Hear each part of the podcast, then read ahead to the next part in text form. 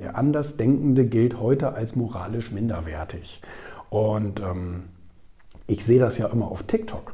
Ich habe ja äh, so eine mal völlig wieder neue Erfahrung gemacht, einen Account von null auf aufzubauen.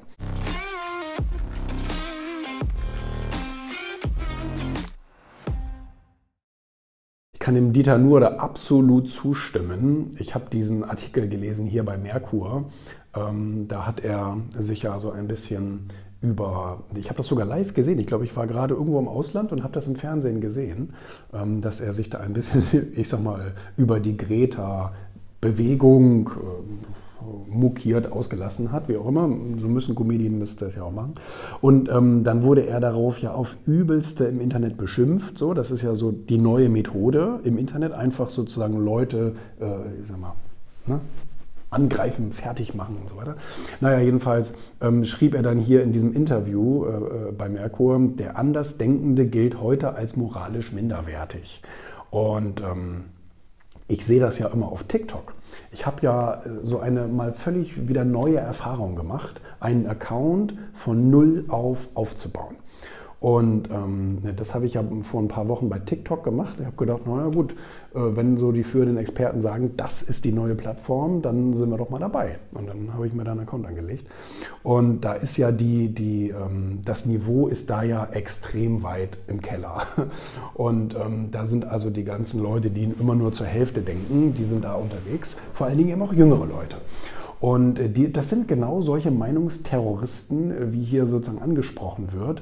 Äh, die lassen nichts zu, außer die Meinung, die in deren Dunstkreis gerade gilt.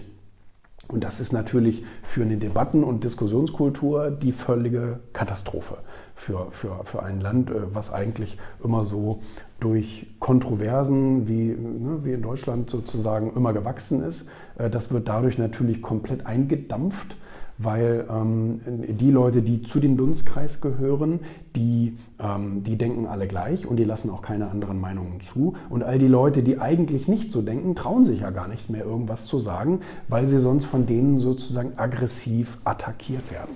Und das ist natürlich also so, eine, so, so, ein, so ein neuer, ich sage jetzt mal, moralischer Gewaltexzess, der gerade stattfindet. Ähm, Meinungsunterdrückung, wenn man so will.